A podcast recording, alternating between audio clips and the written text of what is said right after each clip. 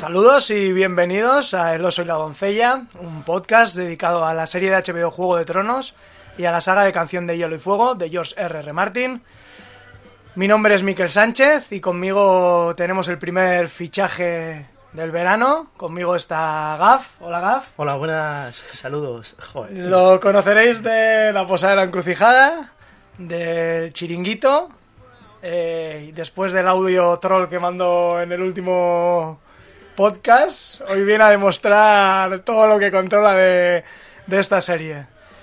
Eh, no os voy a contar el- la chapa del contacto. eh, para los que sois nuevos, podéis entrar en elosoyladoncella.com y recordar que podéis escucharnos en directo todos los miércoles a las 6, o esa es la idea, desde elosoyladoncella.com barra directo o desde elosoyladoncella.caster.fm.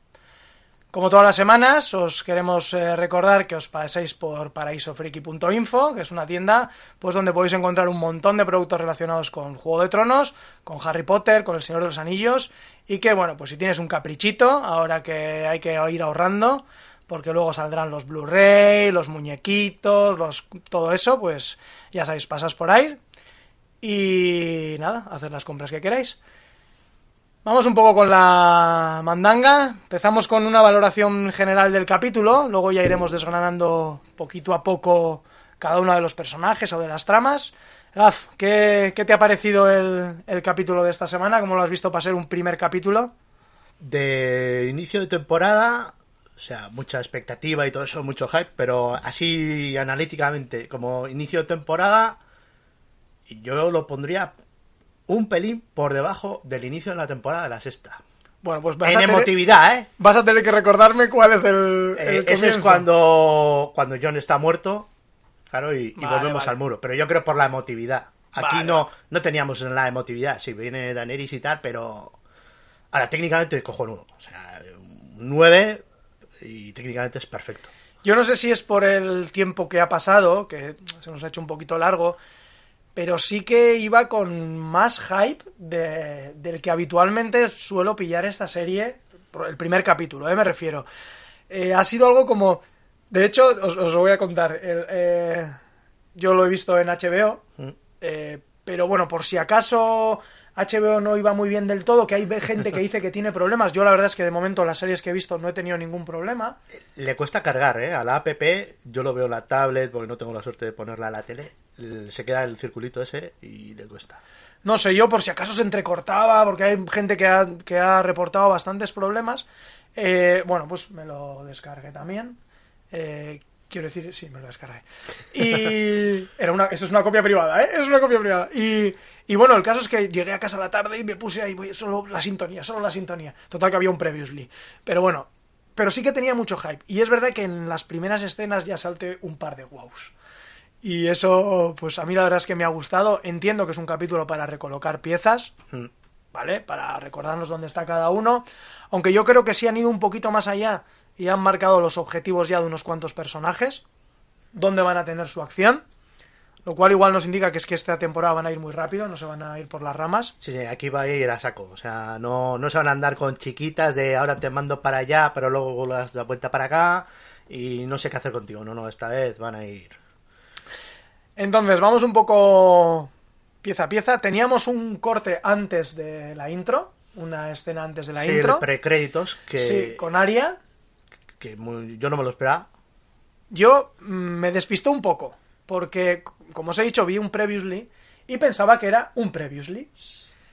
Eh, y la verdad es que, mm, claro, cuando avanza la conversación de Frey, porque tú ya sabes, joder, este tío está muerto, ¿qué coño lo sacan otra vez? ¿Qué nos van a contar que pueda aportar a lo que ha pasado antes? Entonces dudé si era un flashback o era un previously. Hasta que ya me di cuenta que la conversación, pues, iba por otros Sí, derroteros. sí, sobre todo la cara que pone, porque cuando hemos visto al mierda del Walter Frey contento, estaba sonriente. Es verdad, es verdad. Y además echando... Yo creo que incluso cambia de tono. Sí, sí. Empieza Pues, con, pues con ese discurso de la familia os he juntado aquí para celebrar. Eh, ¿Eran solo varones? ¿Te fijaste? O- Menos las sirvientas y, y la mujer que tenía al lado. Pero los que Eso. estaban sentados, todos varones. Entonces supongo que podemos decir que la casa Frey, bueno, no sabemos si está eh, eh, extinta, ¿no? Porque quedarán mujeres Frey. Está freita. Está freita. está freita. No, me refiero que igual, como este tío es muy de Julio Iglesias. Joder, es de, de todos los Frey, o sea, pero y la gente del, po- del pueblo también era suya. o sea, Entonces, no- igual queda algún Frey por ahí para, para, venza- para vengar un poco esta venganza de la boda roja. Eh, ¿Qué te pareció la frase esa del Norte Recuerda? Yo creo que ahí nos dio un poco la Sí, patatita, sí, ¿no? hay muy fanservice para los pro Starks ahí. Yo soy pro Lannister, siempre lo he dicho. Pero está bien, está bien de... Pero como suelen decir, no, es fanservice igual un poco. un poco fanservice y, y coincido contigo porque además hay gente que interpreta que eh, ahora sí Lady Corazón de Piedra ha salido en la serie. Lo que pasa que es. Claro, han, han fusionado la... Los que leemos los libros siempre nos van a decir, ah, sois unos talifanes de los libros, estáis obsesionados con esa mujer y tal. Lo que pasa que es que es un personajazo de la hostia que lamentamos que no se haya metido en... Joder, cuánta gente en el, en el Bueno, chat. recordamos que tenemos mucha gente en el chat y hay unos cuantos eh, interviniendo en la medida de lo posible porque porque no estamos muy acostumbrados, Gafillo, a manejar esto. Joder, es que nos falta. Hay que decir que hemos entrado muy a saco y casi ni nos hemos acordado de saludar a Javi. Es verdad, es verdad, Javi. Un saludo si nos vas a escuchar. Creo que a día de hoy todavía no ha podido ver el capítulo. Porque de hecho eh, volvía de- del, del curro que estaba haciendo en Valencia, vuelve esta noche y le he dicho, bueno, eh, mándame un audio de, eh, la doncella en el exilio. Y me ha dicho, no he visto el capítulo, no sé si podré verlo hoy. Madre mía, le están explotando a este hombre. Sí, y no, y no me han mandado audio, así que entiendo que no lo ha podido ver, pobrecito. Así que lo va a tener el capítulo luego que se ponga el podcast para que veamos, para que vea un poco cómo nos hemos desenvuelto. Pero bueno, vamos a intentar ir respondiendo en el chat en la medida que podamos. Os animamos a participar. Sí, ahí están ahora mismo charlando eh, Atrislab, JJ, Pity Clip, Malena, que Malena además eh, desde, eh, puede ser, desde Perú, o sea, Javichu, y hay varios guests. eh, Varios West que están un poco, un poquito de vergüenza. Sí, que ya va siendo hora que se pongan un, un nick, ¿no? Son, no soy doncella undercover, como la gente de Gravina 82. En fin, terminamos un poco con Aria. Eh, hemos tenido ese encuentro con los soldados Lannister, que te ha parecido. Ostras, eh, muy hobbit. A mí me, eh, como estaban ahí, como comiendo, además que estaban con Conejo. conejo, su cena o su comida o segundo desayuno, cantando, muy o sea, a mí me san- esa sensación de estos son los hobbits, además estaban agachados, pequeñitos, y ya viene esta a cargárselos. Claro, queda un poco raro que haya una patrulla Lannister por ahí, ¿no? Lo explican un poco como, bueno, hemos venido aquí a arreglar una cosita con los Frey, pero la verdad es que queda un poco, un poco raro. Un poco raro. muy random también, pero bueno, Sí, yo creo que ha sido la excusa eh, para contarnos cuál es el plan de Aria. sí. Eh, en el podcast anterior decíamos, bueno, ¿qué va a hacer Aria? ¿Va a ir al norte? ¿Va a ir a su hermano? ¿Se va a unir a la batalla? ¿O va a ir al sur a ser su a seguir siendo Assassin's Creed? Y, y efectivamente eso es lo que parece. Sí, sí, incluido con chiste ahí que está muy bien colocado, porque digo, no, voy a matar a Cersei y tal, y todos. Un silencio así, y luego ¡oh! y se parte en la caja y queda muy, queda muy bien encajado. o Es sea, que ese silencio es cojonudo porque piensas, ¿qué va a ocurrir? ¿Vamos a ver a Aria un rollo de asesina y se va a cargar a todos? O sea, yo ahí tuve una duda que la verdad es que Además me gustó dura mucho. segundos, ¿eh? Sí, sí. Es muy, está hecho muy a propósito para eso. Había otra historia, también un detalle curioso con la canción eh, sobre la mano dorada, que por cierto la cantaba, debe ser un cantante o alguien Joder, famoso. eh, los malditos foros y todos los sitios en el Telegram están Ed Sheridan, Ed Sheridan. No sé en quién cojones es. Ni puta idea. Vale. Yo, mundo musical cero y más allá. Pero bueno, el tío, o sea, la gente se ha metido tanto con él que ha debido dejar Twitter, ¿no? Por, por ese, esa super intervención. Oye, Pues está muy bien el chaval. sí, para mí ese cameo, joder, ¿qué, qué más quieren? No sé. Claro. ¿Qué, qué querían? Una, un, no sé, un diálogo filosófico, o sea, pues, pues no sé, a mí me ha parecido bien, tampoco... Y es un puntazo y además demuestra cómo los Lannisters también han tenido que tirar de leva de jóvenes. Claro, O sea, que claro. es un ejército que está bastante jodido. Eso es importante de cara a las batallas futuras. o Sí. sea, eh. Y la canción, bueno, que en los libros esa canción se refiere a Tyrion y a Shae. Mm. eh, Tyrion, la mano del rey, Lannister, cómo, se, cómo va a buscar amor en las putas. Yo no lo recordaba. y a mí me dio la sensación de que era un guiño a Jamie y Cersei. Sí, la mano dorada, claro. La mano dorada y además eh, como un rollo eh, eh, no sé, como aportando un poco más la frialdad y con, con, con respecto a Cersei que estaba ahí como, no sé, un rollo ahí muy... eh, no sé, muy... no sé cómo decirlo. Era como el contrapunto. Muy fogosa, ¿no? Sí, El hielo es, él y ella eso la- es. la Entonces, yo lo pensé por ahí, aunque luego viendo algunos comentarios... Y luego también está el tema de que, que se le acusaba de incesto y que como que el pueblo ya la ha recogido y que incluso los de su propia casa, como diciendo, bueno, mira, son los que nos comandan, pero esta gente zumban entre ellos. Sí, sí, sí, a mí me ha, me ha parecido curioso y esas dobles, eh, esa doble interpretación. Por lo tanto, si Aria decimos que va al sur, con lo que vamos a hablar luego de la hermandad sin estandarte, Ujú. de momento no vamos a tener otro encuentro el perro, eh, Aria. A mí, personalmente, no me gustaría que estuviera ese encuentro. No, ¿eh? Jo, a mí me parecería Eh, entrañable. Sí, pero no lo vería justificado. Es decir, eh, pues luego cuando lleguemos a la hermandad estandarte explicaré lo que pienso que van a hacer. Y ellos están en otro sitio. Vale, si quieres hablamos de eso. Y así, mira, ya Eh, que lo hemos hilado, Sí, no salta demasiado. no pasa nada. Te vamos a ir organizándolo un poco por personajes, por tramas, entonces podemos saltarlo. No va a ir cronológicamente con el capítulo. Bueno, pues estos de la hermandad de Sin Estandarte, que están comandados por Don Darion, que pues gracias a Zoros de Mir y el Señor de la Luz, pues ha resucitado hasta seis veces. Seis veces. Seis veces. Y van en comanda porque se reunieron con el perro en la sexta temporada al final, que le explican que hay un enemigo muchísimo más poderoso de todo lo que hay, que se refiere a los otros, porque han tenido visiones. Y estos están en el norte, porque se ve que está nevado. No sé a qué altura del norte, aunque no debe ser mucha, porque dicen por ahí que la casa esa donde llegan, donde hay un, un cadáver de un adulto y una niña. ¿Esa posada es la misma que vimos con el perro y Aria? Es que es posible. Y si es así, es Tierra de los Ríos. Luego no están al norte todavía. Son datos que no. Ya, yo todavía la verdad es que no, no acabo de, de, de situarlos, pero desde luego lo que está claro es que la Hermandad sin estandarte va a ir al norte, va a ir al muro y además van a ir a coincidir con Tormund, porque la visión que tiene el perro, que no sé si te- a mí me pareció curioso que el perro tuviera que mirar en las llamas. Eso fue un puntazo porque eh, luego cuando hablemos de Cersei ya opinaré de la escena Euron. Pero aquí están en un momento súper épico, súper mágico, eh, epicidad total en la conversación. Aunque es una conversación, dirá la gente, no hay acción. Hostia, pero el diálogo es un toma y daca constante. Don Darion, Toros de Mir y el perro de lo que opinan cada uno de la justicia divina y qué opinan de la situación. Y de tiene cojones que yo que tengo miedo al fuego por lo que me ha pasado, que es evidente, Claro, claro. me tenga que unir con unos tíos que adoráis al puto fuego. o Y sea, además vea en las llamas. Y luego él vea las llamas. Que además le dice, eh, ven aquí a mirar las llamas. Y el tío le dice como, oye, tío, no me tomes el pelo que no sé si sabrás lo que me ha pasado, pero Sí, sí, además estoy dice, jodido. tranquilo que no muerde. ¿Cómo que, me haber visto la cara? Y la verdad es que esas- esas conversaciones están guay. Y luego me parece muy chulo un guiño, que- o por lo menos yo he visto un guiño de cuando el perro está enterrando a esa familia.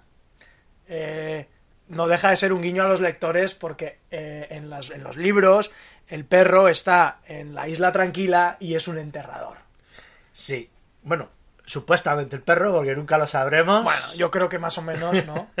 Encaja con la descripción, con lo que cu- cuenta el, el- la especie de abad que hay allí. No sé qué, no recuerdo el grado que Yo- tenía. sí. Pero vamos, era el que comandaba aquella comunidad de, de monjes o eran gorriones. El hermano silencioso. El hermano silencioso era el enterrador. Ah, eso es, eso es, que era un enterrador. Eso es que... Que había guardado mundo- voto de silencio y pues se encargaba de enterrar allí a, a los que iban. Y que aparentemente todo el mundo identifica con el perro. Sí, sí, por la altura, llegó con un caballo enorme, que era el caballo del perro. Sí, sí, sí, sí. Que solo además eh, se dejaba montar y domar por, por el perro. Entonces, blanco y botella. Sí, yo, yo creo que sí. Entonces yo creo que ese es un guiño simpático. Sí, que sí. para los Pero ese lectores- es un fanservice muy, muy bueno, muy sutil. Sí. El lector lo aprecia y los demás, pues mira. Es una escena interesante porque está con todos los de Mir, tienen esa conversación, todos los de Mir le ayudan a enterrarlo. Que por cierto, bueno, los señores, los adoradores de la luz no entierran. No entierran porque es una blasfemia, Claro, hay que quemar. queman. Y sin embargo, consiente y le ayuda a enterrar, que eso también es un símbolo Yo muy ahí guapo. tuve un momento de. Se van a levantar estos hijos putas de. Claro, como no, no sabes en qué altura están, esos putos muertos se van a levantar. Tuve un momento de... Ya empieza, o sea, qué fuerte. Ya en la primera, en el primer episodio ya empieza a haber eh, muertecillos que se levantan más allá del muro. Claro, pero no, todavía, más allá del muro, sabemos que eso ocurre. Lo que no sabemos, hasta dónde ocurre ya. Claro. Hasta dónde ha llegado el invierno. Y si eso tiene que ver con el invierno, porque luego ahora vamos a hablar de los caminantes blancos, de esa escena de los caminantes blancos, muy cortita, pero que ahí es donde primer solté wow. Pero para terminar con esto, tengo muchas ganas de ver juntos a Tormund, Beric Dondarrion, a Zoros de Mir y al perro en el muro. Hostia, es que van a ser... Tengo los- muchas ganas, muchas ganas. Eso son lo- la patrulla X de, Sí, sí, de este sí, mundo. sí, sí. O sea, tiene, tiene toda la pinta. Vamos con esa escena de los caminantes blancos que hemos comentado. Que es Eh, justo después de los créditos. Justo después de los créditos. Que yo, aquí habíamos dicho, en- eh, había hablado con Javi. Va, nos van a dar muy poquito los caminantes blancos. Primera escena y ya, pa, en todo el morro. Caminantes blancos. ¿Qué te pareció? Eh, tenía que ser algo, tenían que darnos algo, pero tampoco contando nada. Y es la mejor manera, o sea, porque te quedas como diciendo, coño, o sea, todo el mundo, además la publicidad de, de HBO ha sido así. El invierno está aquí, ojo, esta gente ya está, seis lleváis seis temporadas esperándolos, ya están aquí. Y te los muestran llegando. Te, te quedas paralizado y digo, hostias. Bueno, y... Joder, tienen gigantes. Es- yo no me lo esperaba. O sea, pensaba que como eran semi-legendarios, digo, "Ah, igual hay una magia en ellos. Es que eso es importante, porque yo pensé, yo también pensaba como tú. Vale, humanos, levantan, dominan.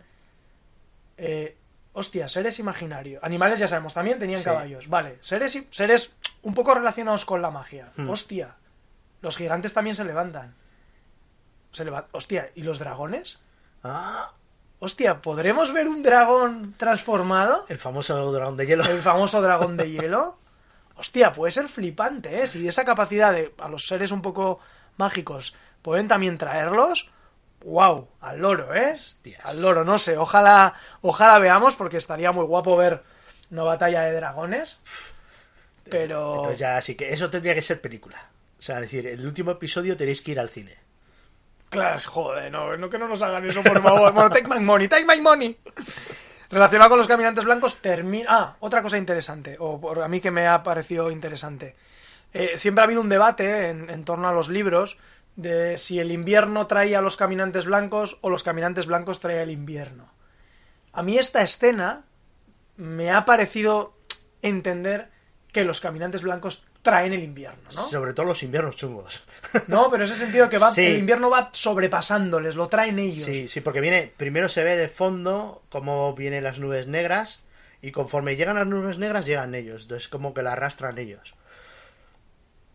Está claro que están unidos, es el huevo y la gallina, que es primero... eh, Ya, pero no sé, siempre es ese, ese debate y parece que, que a mí Los inviernos chungos tienen que ser ellos. Puede ser. Puede ser que cada vez que hay un invierno chungo son ellos los que están tratando de llegar al, al muro y como nunca pasan del bosque encantado, pues nadie se entera.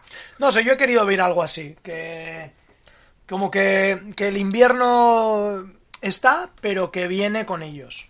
Viene con ellos. Entonces, eh, a mí me ha gustado y, y aunque ha sido muy poquito, eh, a mí me ha, me ha- me ha impactado me ha impactado esa escena. Eh, no vamos a salir del, del norte. eh, vamos a hablar un poco de, de, del- de la trama de Jon, de Sansa, de Meñique. A ver, tenemos aquí a JJ en el chat. Sí, eh, que nos JJJ comenta- nos, nos comenta que el capítulo en general pues eh, le ha transmitido un, un rollo chungo, decadente y oscuro de que el invierno ha llegado a Poniente. Un buen primer capítulo, la, la temporada promete. Eh, Atrislav nos escribe un montón. Nos dice que puede ser que haya hasta siete generaciones de Frey. Ah, Yo no sé cómo las ha calculado.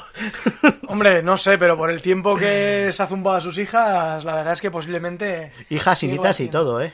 Sí, sí, sí, sí, sí. Eh, venga, vamos un poco a, a Invernalia. Eh, a mí esto no me ha acabado de gustar mucho. Eh, me ha parecido un poco repetitivo con el rollo de King in the North. La asamblea. Sí, la asamblea con la niña Mormon otra vez.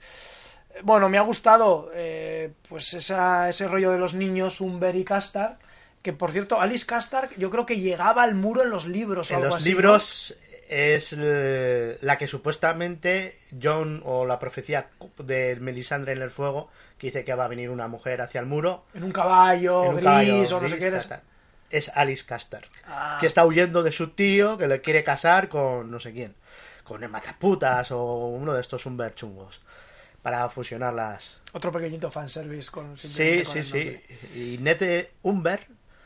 eh, ese también sale en los libros, creo. Y además explican por qué se llama Ned, por qué es en homenaje a Ned Stark. Ah, sí, así. ah, mira, eso. O hay otro de la otra casa que hay un, un chaval que se llama Ned. Aquí no me gusta mucho la asamblea, lo único que creo que es reseñable es, eh, bueno, aquí ya nos muestran o nos hacen la continuación de esa, esa dicotomía o ese, ese conflicto que hay, va a haber entre Sansa y, y Jon. Eh, ¿Cuál te pareció la decisión correcta? ¿Tú qué hubieras Eh, hecho? Yo, mira que Jon Snow, pero Jon Snow es la decisión no solo militar, sino política acertada. Porque has tenido una crisis en el norte, tu legitimidad como, como bastardo está muy, muy cogida por los pelos, y castigar a la gente que es comandada por unos comandantes corruptos es contraproducente. Además que eran unos chavales. Vas a ejecutar ahí a dos chavales por lo que ha hecho. Además lo dice él. No voy a matar a, los pecados de los padres en los hijos o algo así. No. Ya. Eh, lo único, eh, hicimos una encuesta en Twitter eh, viendo un poco pues qué opinaba la gente, a ver si la gente iba por el rollo venganza o, o por el rollo estadista. Y la verdad es que mayoritariamente, pues de ciento y pico votos que ha habido, el setenta y tantos por ciento eh, apostaban por el Team John y entendían que esa era la, la, la decisión más, más razonable. Sí, eh, aquí Javichu nos comenta que, que él también eh, tenía dudas o no ve claro quiénes son los componentes de la hermandad o cuál es su cometido o cuál es el papel que van a cometer. Y luego también un dato interesante, que lo pasa que la serie no nos lo ha dado todavía, es cada, cada componente de la partida de Juego de Tronos, que, qué ejércitos dispone o cuántos hombres tiene la armada. Que eso la serie no lo da. Eso nos lo deja ahí un poco en el aire. Cuando lleguemos al punto de Cersei, igual lo podemos comentar con Vale. el mapa, que eso igual ayuda. Vale, sí, podemos ver un poco. Yo no tengo mucha idea de, de cómo están las fuerzas numéricamente, pero bueno. Eh, nos comentaba también Javichu que, que igual los caminantes blancos también traerán perros, gallinas, gatos, águilas. Sí, sí, todo lo que se menee y, y haya muerto. Y que estaría bien saber el tamaño de cada uno de los gigantes al comienzo de la, de la temporada 7. Porque habíamos visto dos, uno Sí. murió en el muro, otro fue con John, pero estos ya tienen tres, que en teoría pues, pues igual serán otros. Con lo cual... Hombre, por chafar un poco a la gente, eh, dicen que el que hace de gigante en la escena esa de GCGI es el mismo actor que hacía de Gungun. Ah, claro. Entonces el tamaño de los gigantes es estándar. y también tenemos a Juan Luis, eh, que nos comenta eh, si es que si no apuesta por John, igual hay que matar a Sansa como esposa de Ramsay. Claro, se lo dice expresamente, claro. Un poco... Hombre, es- esposa de Ramsay, esposa de Tyrion Lannister. Sí, la verdad es que esta pobre mujer lleva una carrera que no da. Y luego tenemos también el... Bueno, pues eh, a mí me cansa un poco. Ya sé que el tema de Meñique, con su cara de conspiración Sí. y otra vez intentando, ay, si quieres ser feliz, Y muy qué es lo que lo quieres. A mí no me ha acabado de, de gustar eh, esa escena. La verdad es que me parece un poco pesado. Y también me parece un poco pesado la insistencia a Tormund Brienne. Sí, lo han hecho. Yo creo que la gente debe haber pues el shipeo y todas estas fan arts que hay. Y los de HBO lo han visto como aquí tenemos un filón para tener a la gente enganchada. Hay mucha gente que le gusta eso, la telenovela. Yo la estoy combatiendo, soy un odiador de esa gente. Y en todos los sitios que puedo batallar contra ellos, voy a saco. Les, les- odio, o sea. Pero... A ver, a mí me pareció simpático, pero, Pero- ya has hecho ese gesto, ya Eh, has ya hecho está. este rollo de, mmm, cómo me gustas, ah, ¿quién eres tú? Sí, pero- otra vez. Básicamente están esos personajes para hacer eso nada más. Claro, y eso a mí me molesta, porque Brienne yo creo que debería jugar igual otro papel o ser de otra, tener otra importancia y Tormund la tendrá, vale. Eso parece que se va a acabar porque Tormund se va a ir. Sí. Eh, está destinado a, a Guardia Oriente, Sí. creo, y que es lo que está más cerca de Casa Austera, y se va a juntar con la Hermandad sin estandarte. Quizás ahí tengamos el comienzo de por dónde intenten pasar los, los caminantes. Ah, Yo tengo mi duda. Sí, Del palo de si Bran está conectado con el Rey de la Noche y Bran entra por el centro del muro en Castillo del Norte, eh, del Castillo Negro, ¿van a ir a Guardia Oriente o va a ir donde está Bran, el, el, el Rey de la Sí, Noche? en el juego ese de tú la llevas, no sabemos si cuánto dura, ¿no? Si todavía Eh, le claro. persigue o... A ver, lo lógico es que entrasen la zona más cercana de Casa Austera. Sí, además puede entrar por el mar. Claro. Eh, No sabemos si nadan. Mm, Bueno, total están muertos. Ya, no, pero quiero decir...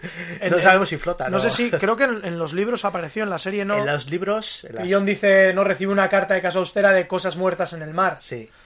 Y, y yo creo que mandando a la, la hermandad sin estandarte y a Tormund y a los salvajes, y estando cerca de Casa Austera y habiéndolo dicho explícitamente, está cerca de Casa Austera, Hmm. sabiendo que los otros vienen por Casa Austera, yo creo que va a ser ese el punto de encuentro, más que el otro. A ver, a ver. Porque además Bran no se va a quedar en, el, en principio en el castillo. Claro, ¿no? esa es otra. ¿Qué va a hacer Bran? ¿Va a bajar a Invernalia? En el tráiler se veía en una sillita de ruedas, que se- y en un arciano se entendía que ya era Invernalia. Sí, porque arcianos en el bosque, en esto, en el Castillo Negro no hay. No hay, solo hay al, en- al norte. O sea que.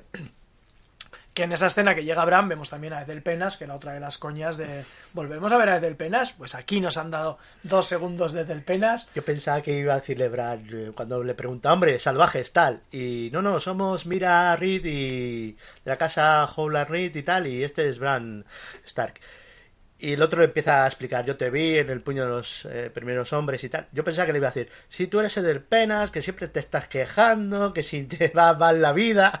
Claro, sí, sí, sí, la verdad es que podía ser, ¿eh? Pero no, no le conocerá tal cual, ¿no? No, yo creo que habrá tenido la visión, la visión de la primera, que eso fue en la segunda temporada, creo, ¿no? De la primera vez que la Guardia de la Noche se enfrenta a los caminantes. O la, pri- o la segunda temporada o la tercera. Pues no lo recuerdo, no lo recuerdo. Es verdad, no sé, esta a mí me ha dejado fría. La trama del norte no, no, no acabo todavía de captarla, aunque parece evidente ya, y Sansa plantea, eh, si hay que ir al sur, habla de Cersei, que Sí, es porque además reciben una citación Ah, es verdad, es verdad. eh, de Cersei para que vayan a rendir pleitesía al sur como señor Stark. Le reconoce. Bueno, eh, eso es una cosa que me parece muy rara. Yo no sé si la carta pone simplemente al señor de Invernalia, al que esté, o pone Jon Snow, baja aquí.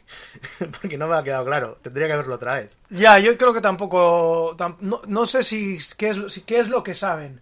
Si Jon está en Invernalia. si- Eso es otro de los... Bueno, en principio deberían saber, ¿no? Es que eso es de lo... Bueno, fallo. Otra de las cosas que tiene la serie, que cada trama ahora va conjuntándose en el mismo tiempo lineal, pero hasta ahora las cosas que ocurrían en un sitio eran meses antes o meses después de lo que ocurría en otro.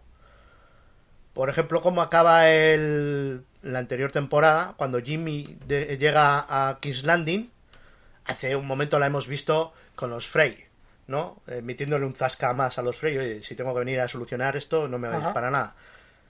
Y a la siguiente escena ya estás en King's Landing, cuando ya ha estallado todo. Pero es que el recorrido son meses. Ya, ya. Lo que pasa es que el tiempo en la serie Nah, nah. y la distancia, o sea, va a su bola. Ya, si alguien se, se para analizar eso, se va a volver Pero ahí crea la confusión. ¿Qué Claro, es lo que claro. está pasando antes? ¿Qué información tiene cada uno? Porque por mucho que vuele cuervo... Sí, sí, sí, sí, es verdad, es verdad. Al final no, no, no se sabe. Eh, relacionado con el norte, pero bastante más al sur, hemos tenido la escena de Sam en la antigua. Buah. ¿Te ha gustado? ¿Qué te ha parecido? Me ha encantado ahí el juego. eh, Es un poco videoclipero, ¿no? Pero es eh, fregando los las eh, vacinas estas de la gente que, que están en el hospital ese de leprosos o de Soria Gris. Luego eh, la cocina, luego no sé qué, luego la librería, pum, pum, pum, pum. Como un día de la marmota. ¿No te ha recordado el montaje? Mm, A mí me ha recordado muchísimo a Trainspotting. sí, muy parecido. Y a otras películas también, ¿eh? El- Claro, igual yo tengo ese recuerdo, ese rollo de la escena de cuando toma droga, y los ojos, Sí. ah, todo con la música así estridente Sí, sí. de los de los propios objetos y cuando lo vi me chirrió un poco, ¿eh? Porque tiene un punto de un Muy punto de vis cómica también, ¿no? De, de la mierda, la comida, la textura es igual. La verdad es que el tío medio mo- con arcadas ahí. Dios. Muy- pero muy bien, o sea, que es una comicidad que está justificada. Además, el personaje lo da y el actor lo da mucho, o sea, le cae bien. Yo me ha llevado una grata sorpresa porque yo ya esperaba, eh, no esperaba ver a Sam tan pronto, pero si lo veíamos, yo ya esperaba, pues eso, a un Sam estudioso, metido entre libros, y no, no, o sea, aquí estás, guardando libros, eh, limpiando mierda, sirviendo la comida, y eso me ha gustado. Sí, eres lo más bajo de lo más bajo, o sea, eres nuestro sirviente. O sea, es como, eh, como hacen los cocineros famosos con los que se ha visto luego. Sí, con los becarios, ¿no? Con los becarios cocina. que ni pagan ni nada. Y hemos visto otro personaje que yo creo que no han nombrado, que es el, el, ¿no? el archimaestre que está Sí. en, el, en el laboratorio, que en los libros es un poco el, el archimaestre Marwin, creo que Marwin es en los libros, aquí era Wayland, le llaman. Es que eh, en la versión original no me quedé y el doblaje, no sé si se refería a Wayland, que Wayland era el que estaba en la cama, el, el- El muerto. El muerto, porque habla como Wayland tal, sí, el alcohol, mira, Sí. el toma del hígado. Joder, pedazo de hígado. Sí, le había dado bastante al frasco. Entonces no, me quedó la duda si ese era Wayland o Wayland era el muerto. Habrá que ver los créditos, a ver qué pone. Ya, no he mirado ni MDB, por ejemplo, a ver qué, qué ponía. Pero bueno, ese es el que va a interpretar un poco, porque claro, la ciudadela es muy especial. Sí. Es una, es una ciudad de conocimiento, mayoritariamente contraria a la magia. Es un poco la ciencia contra la magia. Y este maestre, este archimaestre, es un poco la excepción. Sí, es el, la oveja negra que siempre hay en, en todos los gremios, pues siempre hay un heterodoxo y este, casualidades de la vida, ha dado con él. Porque si no, podría estar dando vueltas el pobre Sam allí y no conseguir ni un dato. Claro, yo no sé si le va a abrir más puertas, pero desde luego sí que va a ser un poco el apoyo el que le vaya a hacer un poco de, de Yoda, ¿no? Sí, En esta símil que yo creo que, que- que va a pasar de Yoda Skywalker y Skywalker marchándose antes de tiempo, pues ese va a ser un poco nuestro, nuestro Yoda. Y sí que se ha podido meter entre los libros. Aquí nos dice JJ que gracias a la escena de Sam no volveré a comer jamás eh, lentejas. Hostia, la verdad es que es muy desagradable y además, o sea, eh, está, está muy bien hecha, que dicen las vacinas, el contenido de las vacinas, o sea, se ven hasta a veces hasta los ñordos, era un rollo Sí, muy, sí, muy pero además es que eh, Javichu coincide, dice, estaría bien saber el tamaño, ah no, eso es lo de anterior, los cazos de lentejas, qué asco, siempre tomé lentejas, me acordaré, siempre que tomaré lentejas me acordaré de esta escena, pero ¿cómo saben que son lentejas? Yo no vi, ta- esto tiene que tener un pantallazo de la leche para ver la lenteja. Desde luego era, era, era rancho, era en crudo. Sí, sí, Yo no sí, sé si era lentejas o qué, pero, pero es, era bastante asqueroso, aunque a mí me ha gustado mucho ese rollo con la música, con, con los sonidos de los objetos. Ah, y por último, por conectar con eh, Atrislab, nos dice, Sam, no está en Hogwarts. sí, no, no es Hogwarts. No, la verdad es que eso es- la diferencia entre una academia y otra es nota, bastante es- significativa. Claro, porque Hogwarts es de pago, de ricos. Y, Claro, y esto es la es escuela verdad, pública. Es verdad. Esto es otro. Esto aquí se lo va a tener que ganar con sudor. No, no se va a hacer, no va a hacer un Froilán de estos No, no, de, no, no. de sacarse la carrera. Y, pagando. tiene, y es de posible, Sam, ¿eh? que viene de la casa Tarly, el cazador, y... Sí, ¿eh? sí, sí, sí. El tío no, no es ningún inculto, ¿eh? Pero bueno.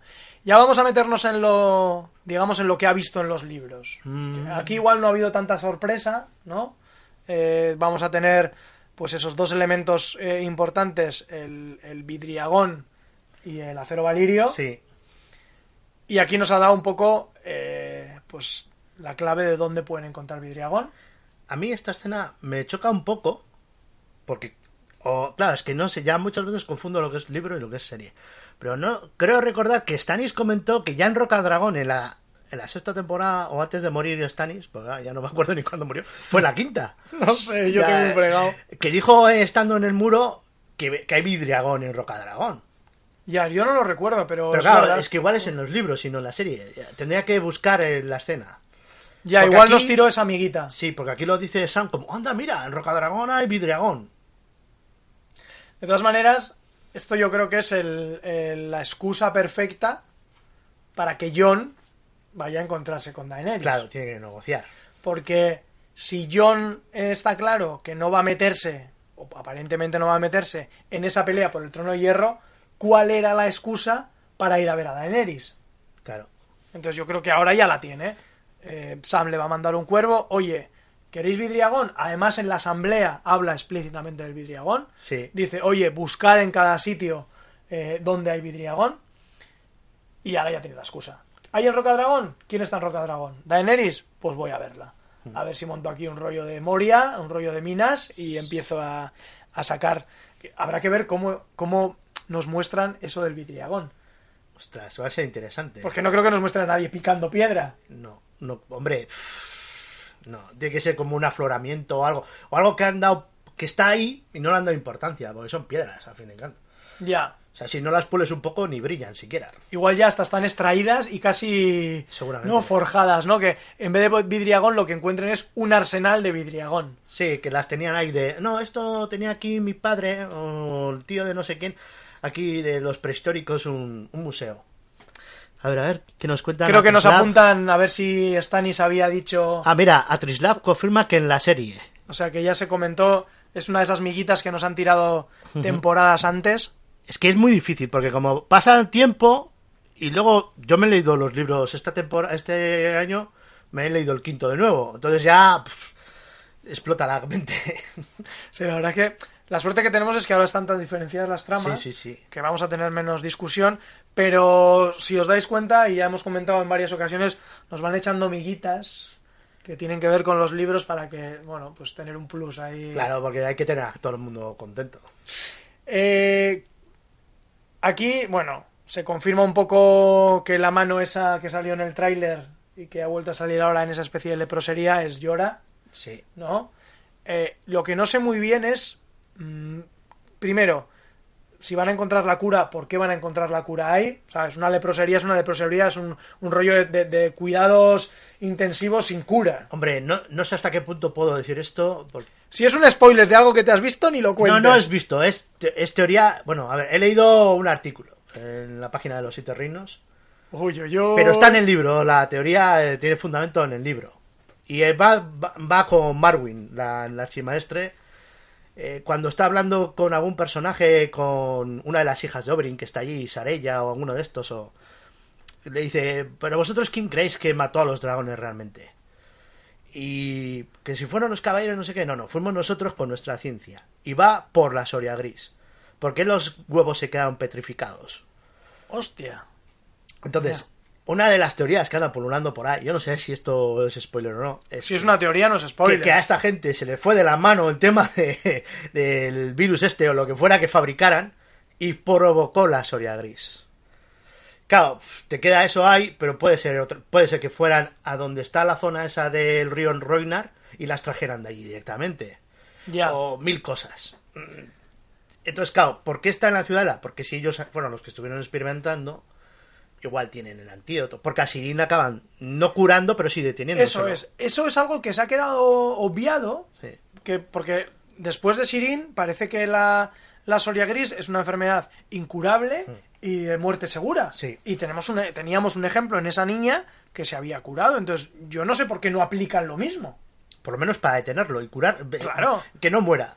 O sea, joder, al final eh, Yora tenía una manchita de mierda. Sí, sí, decir sí, que... sí, era ahí. en- Hombre, ahora lo tiene bastante peor ya. Joder, ¿eh? ahora ya está cangrenoso total. Nos descojonábamos de que en cada capítulo nos enseñaba el brazo y otra vez lo ha vuelto a hacer. Sí, O sí. sea, Esta vez es justificado porque era lo único que podía sacar. Claro, claro, claro, sí, sí, sí. Eh, y bueno, no sé muy bien por qué. Pregunta eso de si Daenerys ya ha llegado, Sí. qué tipo de noticias tiene, ¿no? Porque sabe que Daenerys ya venía. Hombre, Que lo está preguntando desde hace siete años. Sí, ¿Ya ha llegado sí. o no? ¿Ya ha llegado o no?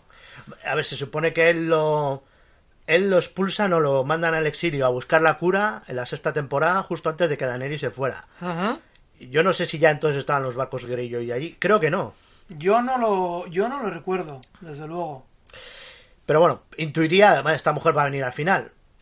Ya. Y mientras él venía hacia aquí, o sea, hacia aquí, digo, hacia Antigua, eh, tendría noticias de que hay barcos moviéndose, le llegaría información. No sé, a mí me parece que ha sido un, un truco para dejarnos claro que era Yora. Sí, O sea, me hubiese gustado mucho más que hubiera sacado la mano y ya está. sí. Y entonces hubiésemos pensado quién cojones es. Y te deja la, el cliffhanger. Incluso Joder, pero es que te, te dice, te hace la frase, le- te sacan el perfil sombreado. Joder, que no somos idiotas. Ya, pero esto está pensado para todos los públicos. Entonces, eh, Ya, no sé, pero me sí, hubiese pero hubiera gustado- estado guay que no hubieran dicho nada. Simplemente Claro. sale la mano y que asuste a Sam y punto. Eso es. Un rollo sutil, un poco sutil, porque es que seguramente si conoces el doblaje, o sea, si conoces la voz del actor, Hmm. Sí, pues que ya es, no tiene es muy misterio. grave, muy característica. Ya no tiene misterio. Yo no capto esos detalles, pero Hmm. pues no tiene misterio. Entonces, joder, pues habernos dejado un poco ese rollo. Pero bueno, ya sabemos que aquí te lo tiran a la cabeza para que. Sí. Te lo tienen que repetir tres veces para que no, no te despistes. Eh, antes de continuar, ya he dicho muchas veces, ¿eh? Tenemos nada, un par de tramas así gordas que yo recuerde, entonces eh, vamos a descansar un ratito, nada, un minutito. Os vamos a dejar con la promo de otro podcast que ha arrancado esta temporada sobre Juego de Tronos, que es eh, Dragones en un tren que yo no escucho, ya han sacado el podcast a estas alturas, pero yo no lo he oído porque hasta que no grabamos Los y la Doncella, pues no me gusta oír nada, así que imaginaros la lista que tengo. No sé si voy a llegar de aquí al lunes. Es, es que eh, la burbuja ha estallado. O sea, ahora hace podcast de Juego de Tronos. O sea, yo, me, yo, yo lo hice, empecé la sexta. O sea, vosotros llegasteis en la quinta o la Eso cuarta, es, pero ¿no? sí, sí, la quinta, la quinta. La quinta. Es que los que tienen mérito, digamos, o los decanos son los de que empezaron en principio del principio. Pero es que de principio de principio No llegó a hay nadie. nadie. Mm. No hay nadie. O sea, yo escuché el primer podca- podcast de Juego de Tronos de unos argentinos, que era Sí, juegodetronos.com.ar, que desapareció. que desapareció, mm, me dolió en el alma y, y empezaron, no sé si era en la temporada 2 o 3. Sí. No sé, bueno, igual estos empezaron al principio, pero los más antiguos eran los de Canción de Hielo y Fuego, el podcast de Hielo y Fuego. Sí. Y la serie en sí, yo creo que empezaron en la cuarta o en la tercera, no, no recuerdo, pero... Puede ser en la tercera, ¿eh? Porque creo que lo de la boda roja no sé si lo llegaron a comentar. Pero ya a mí ya se me... La tengo nebulosa- dudas, tengo dudas. Pero decir, ahora es verdad que mm, yo creo que el tema del podcasting también... Sí, también es- eso también muestra despegando. que el podcasting también ha despegado. No es como antes que había menos, o sea, había menos programas de o podcast de Juego de Tronos precisamente porque ha- había menos gente. Sí. Y además de este, por ejemplo, yo pues he descubierto también eh, el de Wargos y Dragones. Sí, al De- otro lado de nuestro mar angosto. de Argentina, de Leo y, Paola, Paola, eh, que se unen al podcast que ya conocíamos de Argentina, el de Odor, Odor, Odor. ¡Ostras! Que no lo han colgado en Evox de momento. No, ni lo van a colgar. Ah, ¿Se han peleado?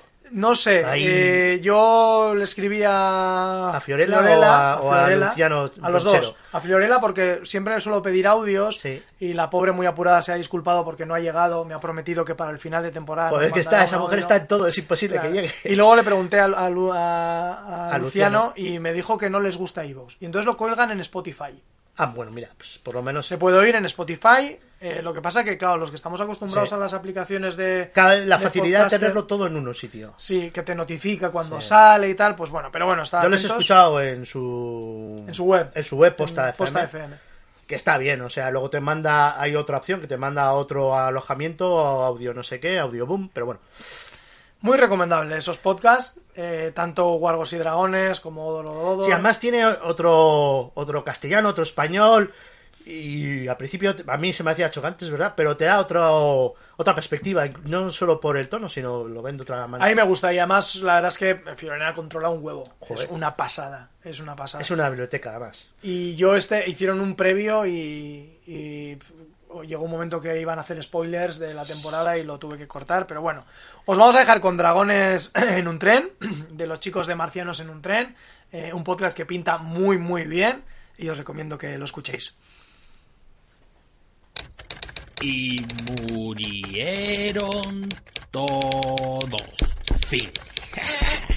¿Sí? George, ¿se puede? Sí. Te he traído tu merienda favorita, bocata de ñu relleno de bacon. Mmm, ayoma, qué rico. Oye, George, Sí. ¿qué te iba a decir? Eh, que me he leído el borrador de tu novela. ¿Y te ha gustado? ¿Te ha gustado? ¿Eh? Pues, a ver, está bien, pero yo le metería dragones. ¿Dragones? Sí, y zombies de nieve. Eh, mira, Jacinta, yo es que pff, no lo veo, ¿eh? ¿Y el personaje es el que solo repite su nombre? ¿Quién? ¿Federico? Ese. Eh, es muy plano. Es que, a ver, a ver qué te parece, ¿eh? A ver. ¿Qué te parece si se llama Hodor? ¿eh? Y que su muerte sea épica mientras sujeta una puerta y que de joven era normal, pero le dio un jamacuco diciendo Hold the door una y otra vez hasta acaban diciendo door. Wow, wow, wow, wow, wow, wow. Para el carro, Jacinta. ¿Otra vez dándole al mosto? Eh, que- no. Oye, ya puesto el título. Sí. Deberías cambiarlo a, no sé, canción de hielo y fuego, por ejemplo. Sí, claro, lo que me faltaba por oír. Pero, ¿se puede saber qué tiene de malo Rocky 4? ¿Sabías que el primer borrador de Juego de Tronos se lo comió George R. R. Martin? Y que una vez tardó siete meses en escribir la letra A. Las papas con choco las inventaron los Greyjoy. Todo esto y mucho más en Dragones en un tren.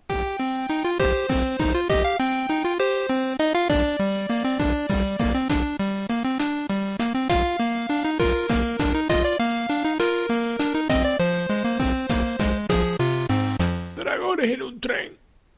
Bueno, ya estamos aquí de vuelta. Tenemos algunos comentarios en el chat. Sí, además eh, relacionados con el último tema que hemos hablado de pues, la burbuja del podcasting y el mundo de canción de hielo y fuego. Y nos dice Javichu que me encanta que haya muchos podcasts, así podemos saborear de nuevo el capítulo una y otra vez, con distintas perspectivas, con mucho, con el vicio que tenemos, y que el de Odor Odor Odor, que le mola, le mola bastante. Y también eh, nos deja JJ que de los primeros creo que fueron los de Hielo y Fuego, podcast de Hielo y Fuego, que empezaron en la cuarta temporada, ¿no? Pues es la duda que teníamos ahí, Sí. de si empezaron a finales de la tercera o de la cuarta. Lo que pasa que el, el hito de la tercera, la, la boda roja es muy, muy grande y se ha comentado tantas veces que Yo creo que la boda roja fue la explosión de la serie. sí. Y con la explosión de la serie, pues todo lo demás. Y nos dice Atrislav que nos deja un enlace a YouTube a una escena que es del quinto capítulo de la quinta temporada y interpretamos que se refiere a que es ahí donde dice Stanis que en Roca Dragón hay vidriagón. Si nos puedes confirmar ahí en una Sí, frasecita. porque no vamos a abrir el YouTube, que va a empezar esto a abrirse ventanas Sí, y nos sí. vamos a volver a volver locos. Y bueno, eh, pone aquí que hay 35 personas conectadas, pero vamos, Sí. yo, Javi, vuelve por favor, porque esto es una locura. Estamos entre los dos que no damos abasto con el chat. Pero bueno, os agradecemos que estéis ahí. Continuamos un poco con las cosas que nos quedan. Tenemos un poco la trama central de, de Cersei, de Jaime, de, de desembarco. Eh, ¿Cómo has visto este juego entre Jaime y Cersei? Mucha mucha pelea de enamorados, mucha lucha de hermanos, que además son los dos, ¿no? Eh, no sé quién decía de... eh, a mí me acojonó mogollón cuando está... Qué patio más bonito, por cierto. Me hubiera Sí, encantado tener sí, uno sí. así. Joder. Y encima pintado a mano, porque se ve al tío allí todavía que no ha acabado. Y entonces eh, está Cersei caminando, pululando por encima del mapa y, y Jaime está a distancia. O sea, no está hablando de tú a tú cerca. Y lo primero que le dice es, eh, no sé, mm, si estás enfadado conmigo, le dice que no, y luego le pregunta, ¿qué estás? Entonces em, me tienes miedo. Es que da mucho miedo. Es que es acojonante, como tiene la, la mirada negra totalmente Cersei. O sea, la actriz Lena Headey lo hace, vamos, eh, es un, un Emmy, debería ser ya una vez. Sí, sí, sí, sí. Yo eh, opto también, ¿eh? Porque nos está dando unas temporadas brutales. Y porque va a ser, lamentablemente, yo, con el dolor de todo mi corazón, Lannister, va a ser la última temporada seguramente. Tú te unes a esa apuesta, ¿no? Que- Yo no me uno a la apuesta, pero la lógica lo dice. La lógica lo dice que es un personaje que solamente tiene sentido en el Juego de Tronos. Que en el juego mágico contra los otros no tiene nada que ver. Claro. Pero no igual- puede aportar gran cosa. Pero igual también significa que para luchar con los otros tienes que acabar negociando con tu mayor enemigo. Ya. Igual es un mensaje, pero bueno. Eh, me gustó mucho cómo pone a parir a todo Dios, Cersei. O sea, Sansa la puta, la zorra de Olena. O sea, en plan, todos Las son malos. de las culebrillas. Todas son los malos. Y, y una cosa que me despistó un poco y que supongo que tendrá su jugo de alguna treta que está montando es ese rollo que dice, le dice Jamie, oye, que, que aquí solos no vamos a ningún lado. No, y le dice, oye, tantos años escuchando a, a nuestro padre, ¿crees que no he aprendido nada? Es muy buena esa respuesta. Entonces, ¿qué cojones tiene preparado? Bueno, supongo, no sé si igual se refiere a lo de Euron. Eh, una parte tiene que ser Euron. Otra parte tiene que ser que algo tiene planeado. O sea, eh, no puede ser una. Vale, que está muy loca, pero no es una loca tonta. eh, que ha tenido fallos. Porque, se ha, porque los ha sobreestimado o subestimado a los demás. Subestimó al gorrión y luego mira lo que ha pasado. Yo creo que eso es una lección también. De no. Ahora de no tener. Ahora voy a pisar a cualquiera que se me menee, por si acaso. Eh, y ahí iba con lo de que nos comentaba alguien de cada uno qué ejército tiene, ¿no? Ah, eso es. y aprovechando el mapa. Eh, sigo con el tema. Eh, Jaime le dice, pero tía, tú estás loca y además, ¿cómo lo plantea Cersei? ¿no? Dice, tenemos enemigos al norte, que en el norte tenemos que incluir, por un lado, el norte propiamente dicho y el valle. Vale. Aunque ahí tenemos la duda de si van a intervenir en esa guerra. Eh, Royce eh, Bronce del Valle en la asamblea estaba, un hombre mayor Sí, con, con un una, co- pecho- una coraza metálica. Sí, muy- estaba ahí, que va junto con Meñique. Entonces, estos tienen en torno a 30.000 o así. Es el segundo ejército, según foros y libros y tal.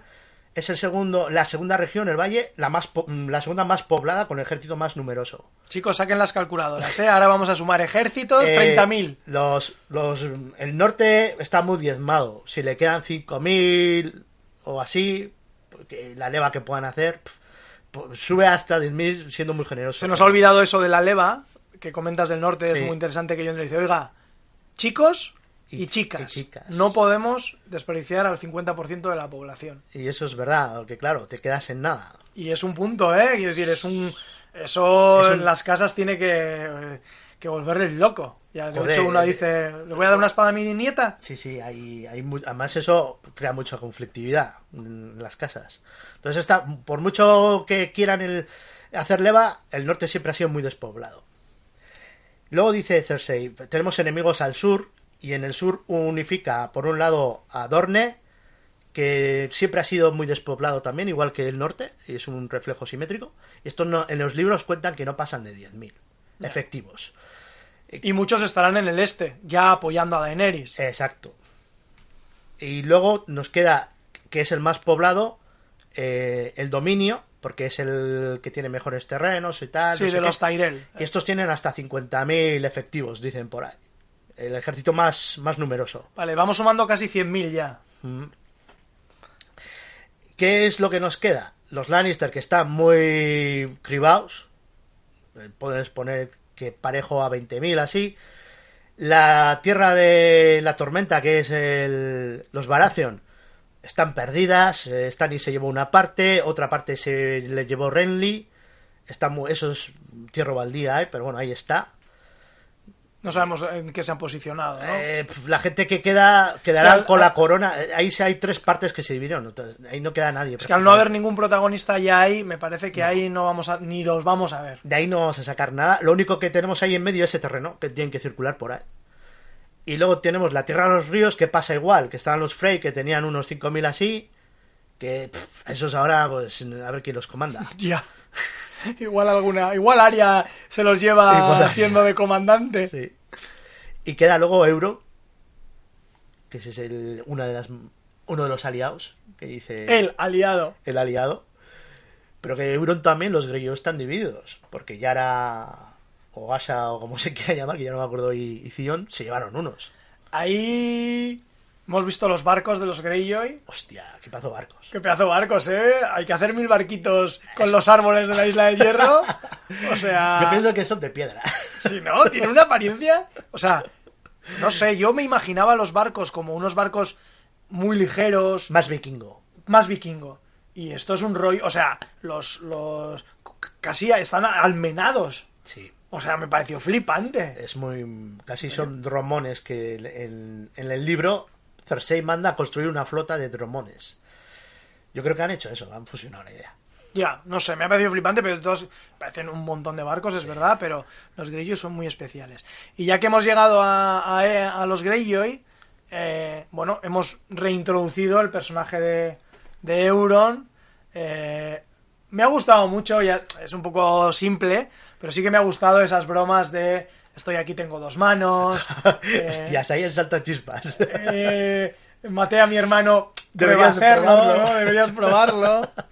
Y, y, joder, me ha parecido, no sé. eh, yo creo que a Jamie le ha descolocado un poco. La ha dejado roto.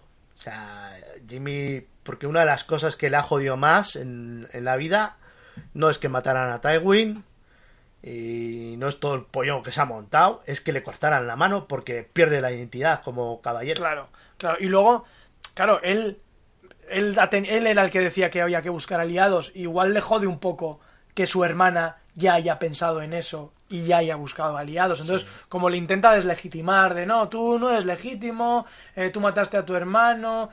Otro guiño a los lectores.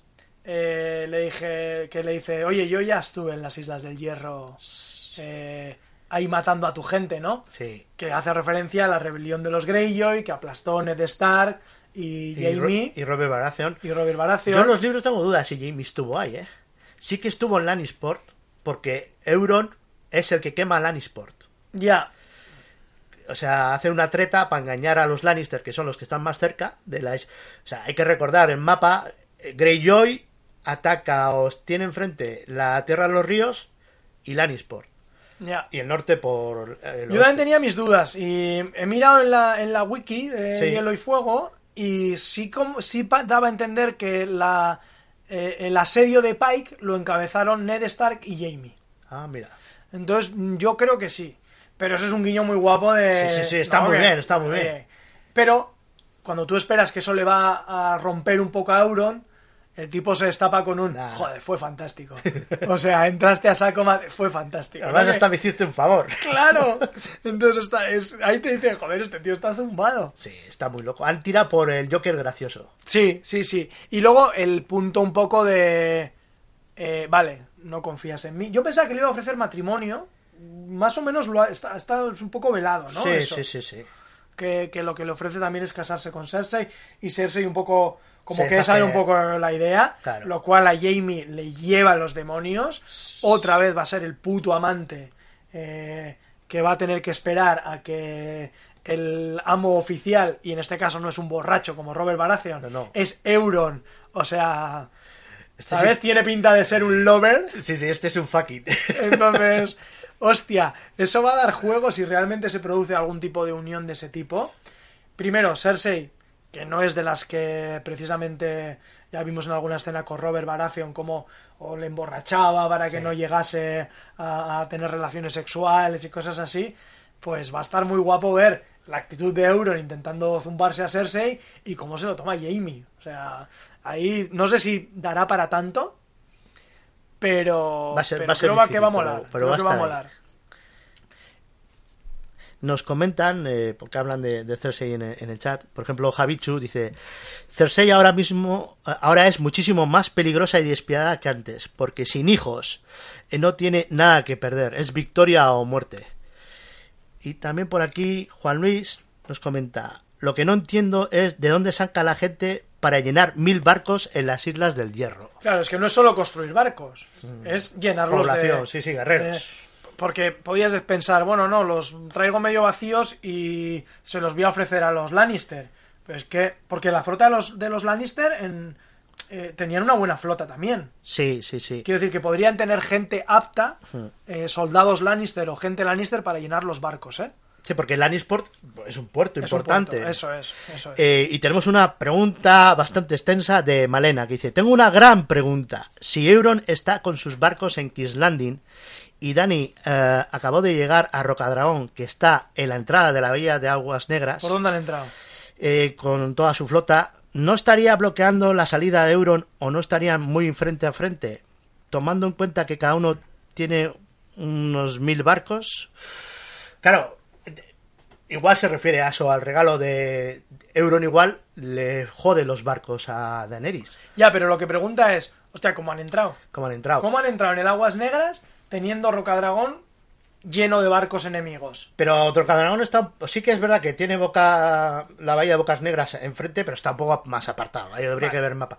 Yo creo que Euron llega antes de que Daenerys llegue a. Es una de las cosas que, porque Euron, un fallo del H, lo que yo he hecho como fallo, porque todo el mundo decimos, joder, en las, en las islas no hay árboles, pero es que Euron tenía barcos ya antes.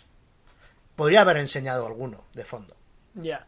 Pero sí que es verdad que es lo que tú dices, ¿eh? yo creo que juegan con la cronología. Creo que Euron llega antes y secuencialmente en el capítulo también es así. La Sí. última escena es la de Daenerys, con lo cual se puede entender que llega Euron y luego llega Daenerys Eso a es. Rocadragón. Sería la explicación un poco de por qué no se encuentran, porque si efectivamente si llega Daenerys antes y quieres asaltar desembarco del rey, lo primero que haces es bloquear el aguas negras, que es el paso natural de mercancías, de no sé qué. Eh, incluso Euron siendo un Greyjoy pirata tenía que haberse esperado o habría, tenía que haber hecho maniobra de, de piratería en los peldaños de piedra, que es eh, un estrecho entre Dorne y el continente esos, por donde tenían que haber pasado los Ya. otros sí o sí. Y haber atacado antes. Lo que claro. pasa que, claro, Euron, ¿cómo va a atacar si no tiene la garantía, entre comillas, de que Cersei va a, a recibir su ayuda? Bueno, podía hacerlo por puro odio a su hermana, Sí, ¿no? sí, sí, O por sea, a joder. sus sobrinos, quiero Eso decir. es, por joder a los Greyjoy que se han ido con Ya, o sea que podía, podía ser la, la explicación. Eh, siguiendo, bueno, una anécdota que no tiene, tiene que ver, pero no tiene que ver con Juego de Tronos. Mm. Si habéis oído las noticias, eh, hay un incendio bastante serio en Split, en Croacia. Y Croacia, Split concretamente, es. ¿Es Split o es Dubrovnik? Donde... Dubrovnik es Ah. King's Landing. Vale, vale. Pero yo igual en Split han hecho algo. Me he colado. Porque, Porque- ya.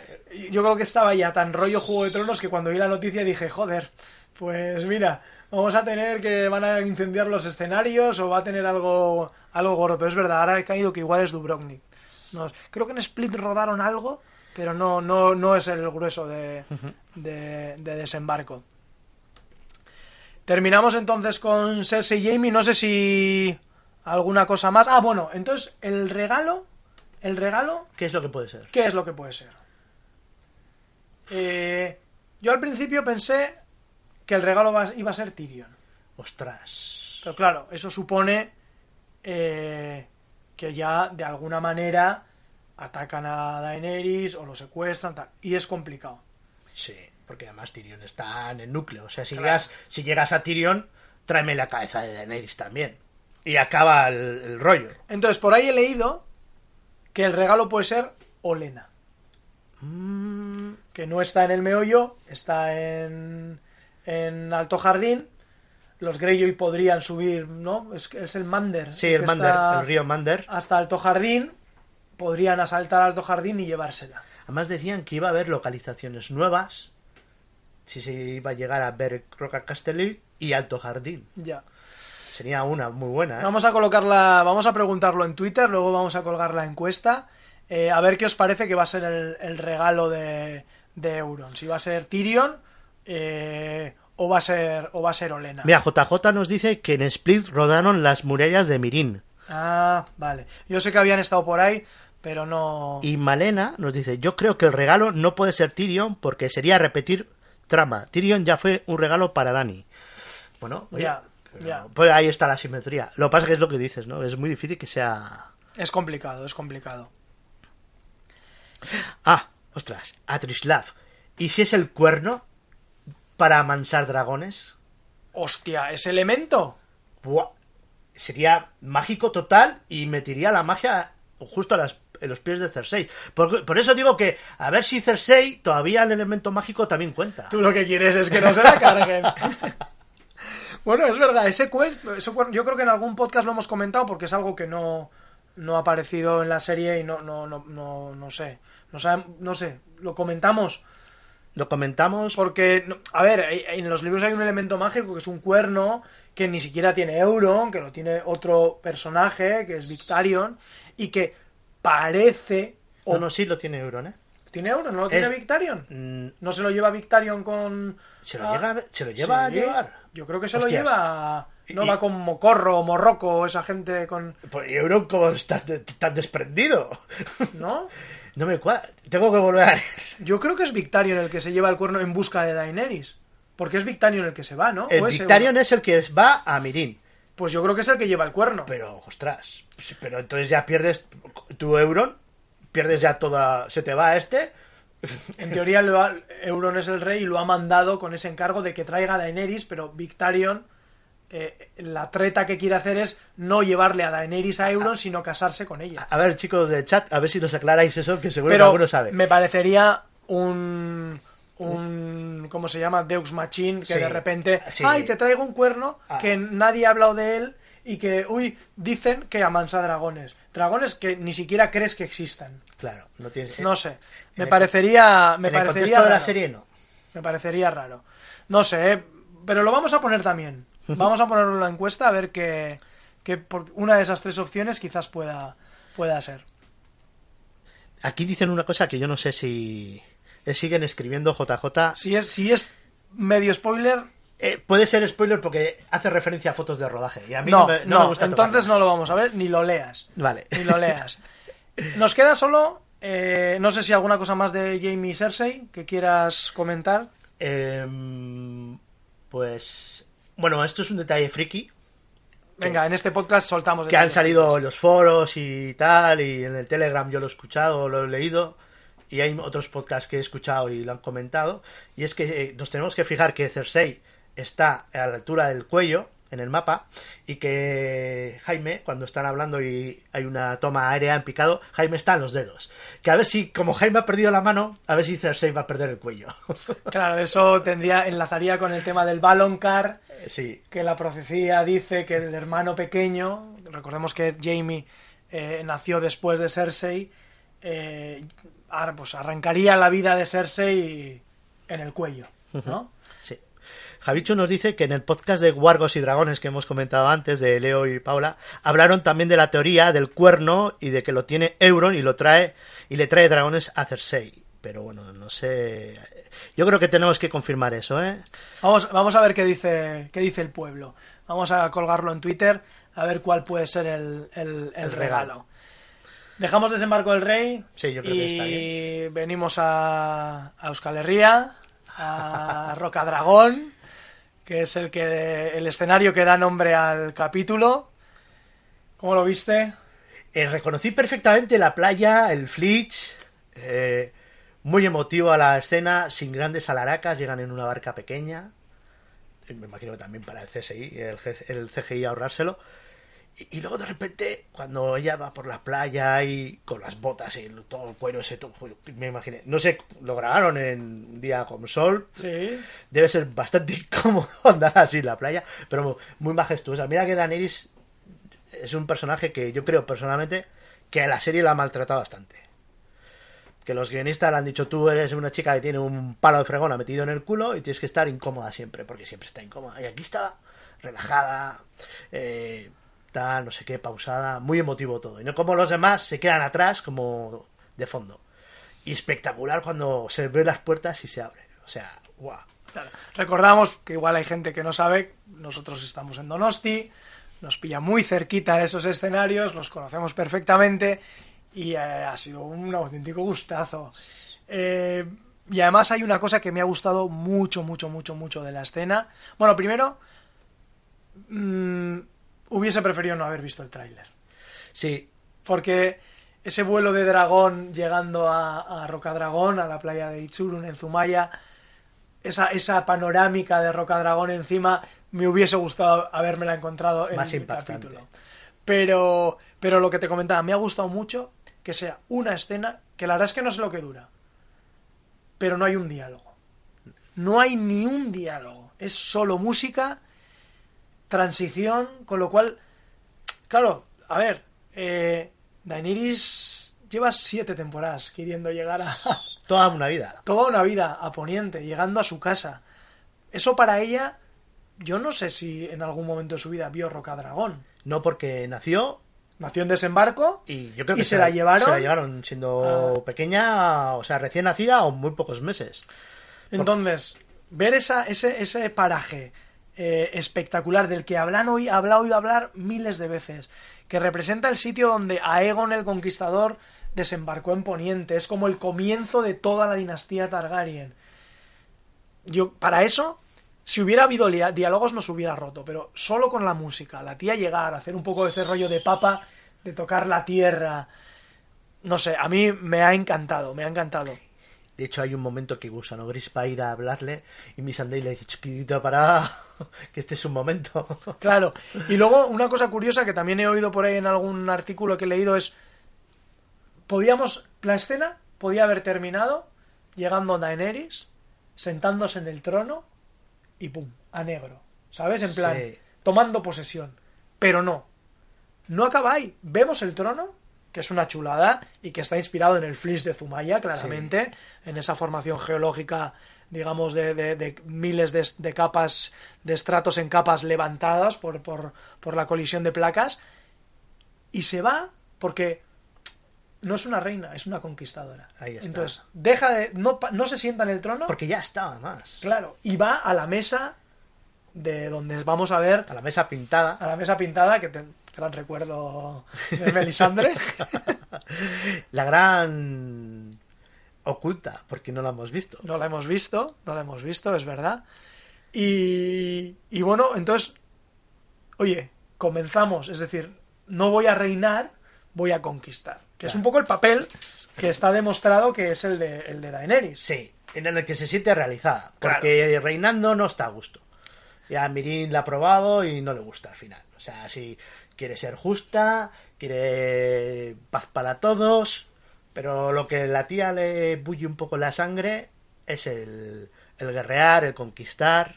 Entonces, no sé, a mí la verdad es que eh, es una escena que, que me ha encantado, o sea, no sé si también por, por ese rollo de la cercanía de los escenarios, pero, pero me parece que, que, que- va a dar, no sé, que es súper emotiva y como final del capítulo, sin ser el típico cliffhanger, eh, me ha dejado una sensación muy, muy, muy, muy guapa. Eh, nos dice Juan Luis eh, que, y sobre todo, no se habría visto lo que han cambiado los dragones desde que se fue Stannis. Pero ¿a qué dragones se refiere? Ah, igual A los de la piedra. Los de piedra. Los de piedra. Sí, ahí hay.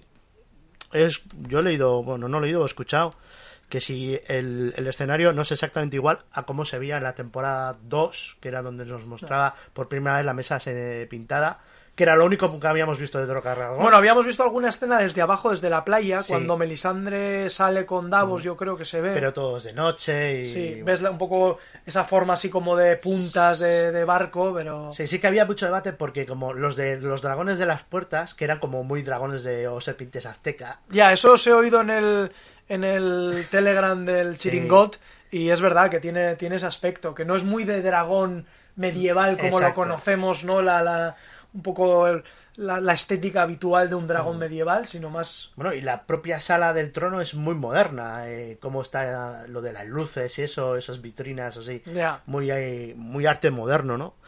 Que es casualidad que Mirin también tenía un arte muy moderno, o sea, todo lo que está como lo más lejano y más sofisticado tiene un arte moderno, y en cambio King's Landing o otras zonas de Poniente que no son tan adelantadas tienen un arte más medieval. Ya, más tosco, ¿no? Sí. Más, más primitivo, es verdad. Y yo creo que ahí tiene que ver también un poco con, con, con la cultura que, que tenía, ¿no? Pues Valiria y todo lo que Sí. vino de Valiria, pues es pues como la Roma, la Grecia clásica, que era lo más, lo más adelantado, ¿no? Sí, nos confirma, ¿eh? los de la pared de piedra.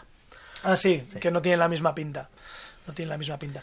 Lo único que no me ha gustado de esta escena es que sigo viendo el rol de Tyrion, eh, Gusandei, a Varys que ni hemos visto, en un rollo de compañía, sin ningún tipo de protagonismo. Comparsas. Ya. Y entonces reitero mi pena porque no sé qué va a pasar con Tyrion. No sé qué trama le van a buscar, qué, qué, qué elemento va- van, van a asignarle para que nos dé juego. Sí, porque ahí se- hay un poco de duplicidad entre Varys y Tyrion. Ya, como embajadores que conocen Poniente, dices. Claro, eh, lo suyo sería, lo lógica me dice a mí, te quedas con Tyrion, como tu mano además, que está declarada como tal, mandas a Varys ocultamente a King's Landing a hacer trabajo sucio oculto. ¿Tú crees que le admitirían a Varys? No, no, no, para meterse a recuperar sus pajaritos y recuperar su red, pero como oculto. No un rollo infiltrado. O sea, Sí. quiero- pero- No, no, no, para otra vez presentarse allí, yo Ya. no creo. Yo, ha pasado mucho tiempo. Eh, Quaibur tiene que haberse coscado. Quaibur además hereda toda la red. Ya. Se tienen que haber coscado que Varys está poniente o eh, Mirin haciendo de las suyas. Claro, seguramente se ha enterado que han ido a, que ha ido a Dorne, que ha buscado aliados para Sí. Daenerys. Ya. Sí, no sé, yo es verdad que hay esa duplicidad, no acabo de encontrar. Lo único, por ejemplo, que me daría juego es eh, Tyrion, Sam, eh, el norte. Me encantaría ver a Tyrion volver a ver a Bran, por ejemplo. Sí. Eh, Y jugar esa parte de en, en- en el norte, más que en la guerra del sur. O Pero ir a no investigar libros con Sam. Ya, lo que pasa es que entonces Tyrion es muy buen lector. su papel de mano del rey queda en nada, no sé. No, por eso tiene que quedar, yo creo, es una opinión, ¿eh? tiene que quedarse con Daenerys. Por eso que sea Varys el que viaje, porque si no ahí están duplicando. Que para ser aguantavelas ya está Gusan Day. Sí, sí, por eso me da pena, me da pena que se hayan juntado así. O sea que, de hecho, eh, un, un amigo también hablando de la serie, que él también ha leído los libros, yo no, no recordaba que Tyrion va, ve a Daenerys en los libros, pero se va.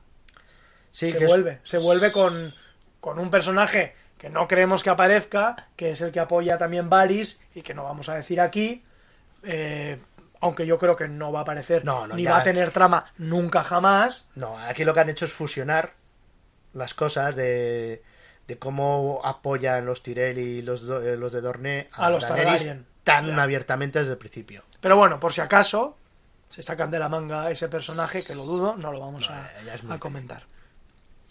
Yo creo que ya hemos comentado más o menos todo el capítulo. Sí, Eh, entonces, vamos a ir con, con nuestra sección característica de personaje de, Sí. de hielo y fuego. Y luego, si os parece, pues pasamos a leer los comentarios de, de la gente. Os recuerdo que si queréis dejarnos comentarios eh, para que los eh, para que los contemos aquí en el podcast, pues normalmente el lunes o el domingo eh, metemos la entrada en el blog de losiladoncella.com eh, donde luego colgamos el audio y ahí podéis comentar un poco pues para comentar ese, ese capítulo y luego pues vemos vemos en, en directo pues eh, lo que nos contáis vale vamos un poco con nuestro personaje de hielo y fuego y a ver qué qué opinión tenemos al, al respecto ¡Hijo! Tengo frío y me persigue un lobo. ¡Ay, qué calor! Bueno Gaf eh, cuéntame ¿Cuál es tu personaje de hielo? ¿Qué personaje te ha dejado frío o no ha cumplido tus expectativas en este capítulo? Joder, es muy difícil. eh, Porque yo, todos han estado muy bien. Igual por poner así frío, pero que no tiene culpa del chaval, es Bran porque solo está ahí. O sea, va- vale que es el transmisor de las visiones, pero podría haber sido él el que hable, ¿no? Y que no la haga, mira, que ya la pobre mujer estaría asfixiada ahí de, de tanto tirar, pero bueno. Por eso nada más. Pero- Vale. Yo eh, voy a apostar por Tyrion, por lo que te comentaba bien, antes. porque es comparsa. Lo mismo. Porque me ha parecido que un personaje que tiene tanta chicha, que siempre lo hemos alabado sus interpretaciones, que, que nos ha dado tantas escenas increíbles, pues que haya salido así de esta manera a mí no me ha gustado. ¿Y de fuego? ¿Cuál es el personaje o que te ha gustado? Cersei? Cersei. Pero además ha tenido muchos minutos. Ha tenido sus momentos. eh, yo soy la nueva Tywin. O sea, ha toreado. Ha acojonado al hermano. Se ha quitado el medio euro. Casi la ha convertido en pagafantas. No, no, yo te voy a traer un regalito. Cuando hemos repartido las jarras de cerveza, eh, Gaff ha ido directamente a la Lannister. Ahora entendéis por qué. Eh, no sé qué va a ser de él la próxima temporada. Bueno, siempre habrá Lannisters. Sí, Sí, sí, sí. Tiene que haber siempre. hostia, yo creo que esta temporada te vas a quedar a Joder. cero. Vas a, vas a- van a hacer un Baratheon en toda regla. El Gendry está por ahí. Hostia, es verdad, este lo podemos, lo podemos considerar medio, Medio medio, Baratheon, Baratheon, sí. medio Lannister. O sea que, sí, sí. Yo como personaje de fuego, siendo un poco así la coña, eh, la- le, le voy a dar a, a mi gigante zombie. Hostias. Es que yo, ese wow en el minuto uno, para mí ya valía el capítulo. Sí, sí. Y con todo lo que hemos comentado después de las implicaciones que puede tener, eh, yo me voy a quedar con ese personaje. Pero bueno, contadnos también qué os ha parecido vuestros personajes de hielo y fuego, eh, si queréis en el chat o, o en Twitter, y, y lo, vamos, lo vamos comentando. Si te parece, vamos viendo un poco los comentarios de, de la gente, a ver qué, Bien. qué, qué- qué ha opinado sobre, sobre este capítulo. Bien, pues tenemos 13 comentarios, ¿verdad? Y el primero es Bolson, Bolsonnet. Eh, me imagino que sea una referencia a, a los hobbits, a los Bolson. Pues supongo que sí, no lo sé. Eh, bueno, nos dice un capítulo sublime, lleno de imágenes impactantes y sin una sola frase de más en los últimos cuatro minutos de intensidad y energía contenida. Y todo se desata con una única frase de tres palabras que lo dice todo. Eh, shall we begin? Eh, que si pues- se comenzamos, pues, sí. fantástico. En castellano se queda en una sola palabra, pero eh, lo que nos espera es grandioso. Vale, Jimmy Hansen eh, nos comenta, hola, qué ganas de empezar la temporada y qué ganas de volver a ver, a oír vuestro análisis. Eh, bueno, pues esperemos que te haya gustado. El episodio ha sido típico del primer capítulo de temporada de Juego de Tronos, pero me ha gustado bastante. Quizás las ganas que tenía de que empezara la serie influían en ello. Destacar sobre todo el inicio espectacular con Arya y el final con tintes épicos de Daenerys. Por cierto, en esta última escena solo se pronuncia una frase y al final cuando Dani dice empezamos. Mi personaje de fuego es Arya, que le ha gustado Sí. lo que va, y de hielo es Euron Greyjoy. No, Pero es- no le ha gustado. No le ha gustado. que- Claro, yo estoy con él en el sentido de que el Euron que esperábamos era el Mike Mikkelsen, ¿no? Un villano contenido, acojona con solo verle y, Y con parche. y con parche. Sí. Y este Euron... Os duele, ¿eh? a los, Sí. a los a los fanáticos de los libros, los del parche os mata. eh, la siguiente cuatrera puede ser un juego de palabras porque es un cuatro y luego ra o, o Forra. o for, for ra o no, no, o, o será Laura. Lau- Laura, claro, claro, claro, ostras. Banda de, banda de delito que se nos haya ocurrido lo último, ese juego de palabras en euskera. Claro, pero no, no, a ver si se identifica en la siguiente. Creo que sí, ¿eh? me suena que sí, no es la primera vez que comenta. Entonces, eh, muy buenas, eh, chicos. Eh, ¿Cuánto tiempo esperando para la séptima temporada? El episodio brutal. Han empezado, eh, han empezado con ganas. He de deciros que en un podcast anterior critiqué a la Hermandad sin estandartes, eh, pero esta vez ha sido una de las tramas que más he disfrutado. Ahora entiendo por qué sois tan fans. Me ha encantado el episodio. La cosa promete. Y un guiño hay que nos pone un emoticono. Deseando oír qué os ha parecido a vosotros. Un saludo. Bueno, tenemos a Yoneris, no por Dios. Ostras. No por Dios, ¿eh? Es- esto ya, ya, me ha, ya me ha jodido la tarde. Que nos dice, hola, en general creo que ha sido un capitulazo. Comparado por encima con el inicio de las demás temporadas, es el que más acción y argumento me ha transmitido. Mira, este difiere de lo que tú decías. Ajá. Destaco la parte de Euron, del que algunos nos tememos el regalo. Teoría. Dice, yo apostaría... Ah, este Yoneris el que comenta, yo apostaría por un dragón utilizando el cuerno. El inicio claramente y lo mejor para mí y lo mejor para mi gusto. El perro enterrando al padre y la hija de la cuarta temporada de los que les quitó el oro. Yo, pero cuando les quitó el oro no mató al, al padre o solo lo dejó enfermo. Uf, tendríamos Ya que... no me acuerdo, ¿eh? pero igual es que lo dejó en plan eh, pues, Jodido y- jodido y... luego murió. Eh, personaje de fuego y hielo, Arya y Liana Mormont, me pareció muy forzada su aparición similar a la de 6010. Sí. Yo creo que los, los eh, productores o los showrunners han dicho, va, ha gustado mucho este personaje y lo vamos a meter aunque solo sea para repetir lo mismo que hizo... Sí, ahí tienes razón, ¿eh? Sí, eh Yoneris, por mucho que odiemos el chipeo, ahí tienes razón. Ahí tienes razón. Eh, Francisco González. Sam se merece algo mejor que recoger mierda. Pero tiene que aprender desde lo más bajo, con humildad. Eh, me gustaría que aprendiera de dónde sale el acero valirio, el Dragon Glass. Eh, bueno, son dos conceptos distintos, pero los pone ahí seguidos. Y le, eh, dirá a Bran, a Jon, que es hija de Lyanna Stark y Rhaegar Targaryen. No es una pregunta, yo la he hecho como pregunta, pero no es. Quiero reencuentro entre los Starks. Eh, hubiera estado bien que dentro de la visión del fuego del perro, Clegane, el espectador pudiera ver algo. Ah, ya dices visualmente. Que hicieran una transmisión más, eh, eso, ¿no? Que, que se viera un trocito de hielo ahí romperse. Ya que tú también pudieras interpretar. Claro, pero ahí ya sería demasiado magia, igual, ¿eh? a mi entender. Y acaba el, el comentario de Francisco González con Daenerys al final llegó a Poniente, a Dragonstone, su casa legendaria, se ve increíble. Desde luego, una cosa que apunta que es interesante, yo creo que a lo largo de, de la temporada, Bran llegará, va a llegar a Invernalia y le tendrá que contar a Jon quién es. Y ahí veremos qué pasa, porque de repente se convierte en un Targaryen. Bastardo, Pero ¿vale? Targaryen. Pero, Tar- pero Targaryen, entonces veremos a ver. Eh, Cecisu nos dice, me gustó mucho, excelente primer capítulo para ubicar todos los personajes y retomar el hilo.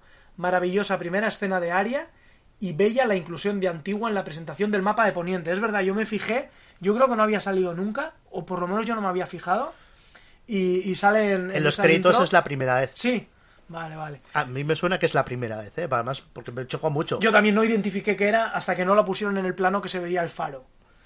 Eh, me gustó mucho Sansa, se opone a Jon, pero de frente. Jon debería escucharla, aunque también considero que la decisión de Jon fue inteligente. La trama de los, rodelo- de los roleros, interesante.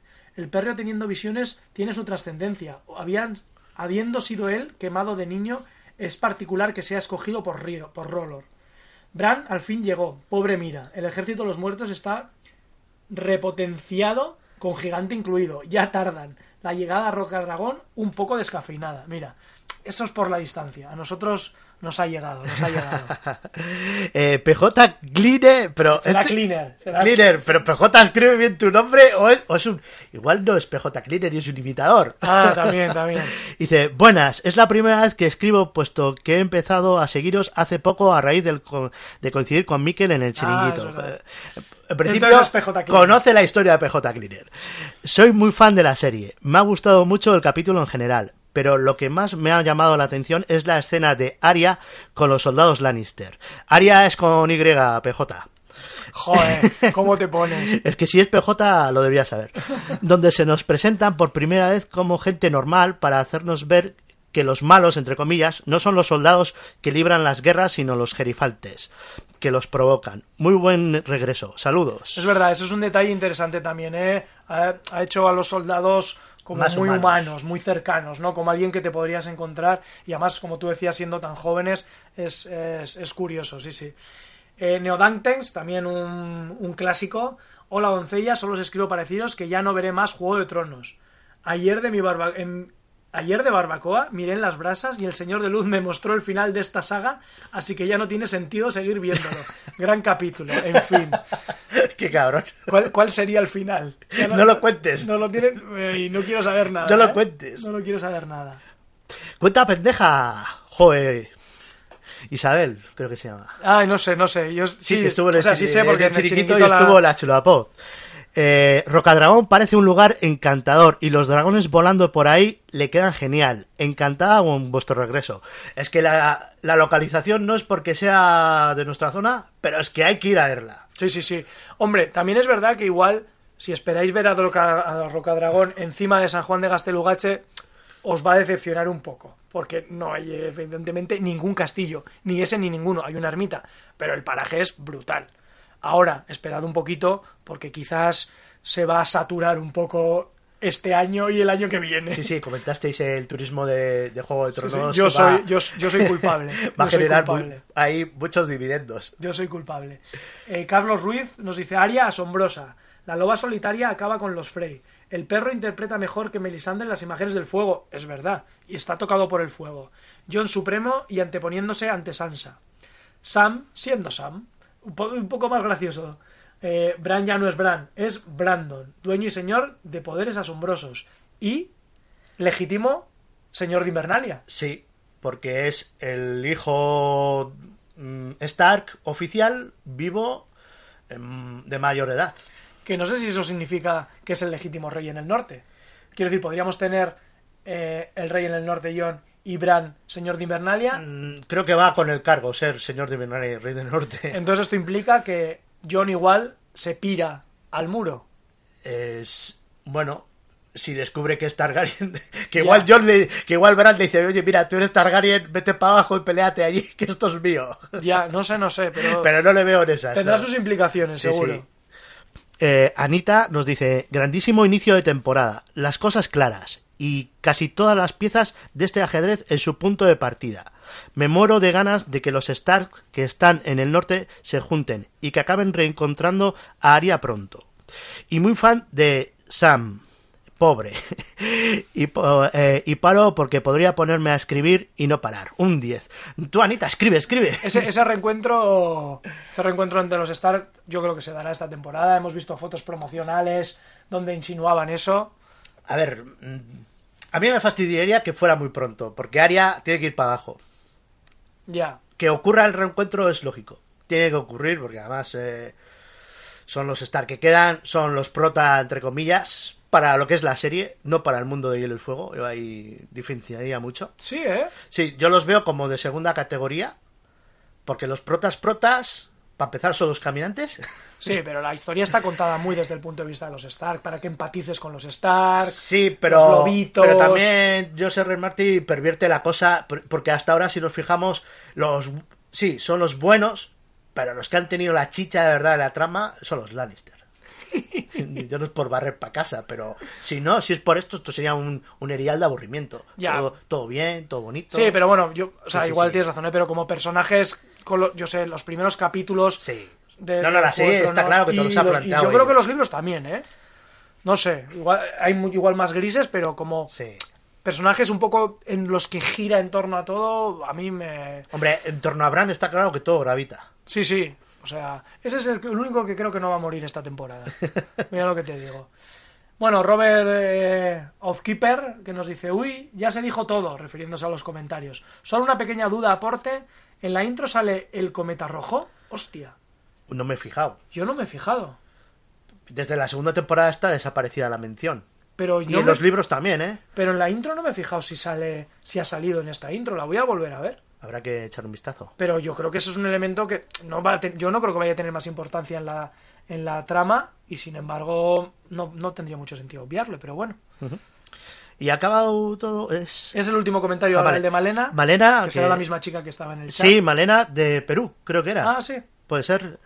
Eh, capítulo genial. Empiezo, eh, empezó como un shot de adrenalina para calmar nuestra ansiedad acumulada y ganas de sangre para luego poco a poco ir calmándonos. Claro, la, la sangre no la sirve Aria ahí. Sí, sí, sí. Muy bien. Eh, eh, creo yo que con la intención de con la intención de, de incrementar la acción de cada capítulo. Claro, que vaya poco a poco.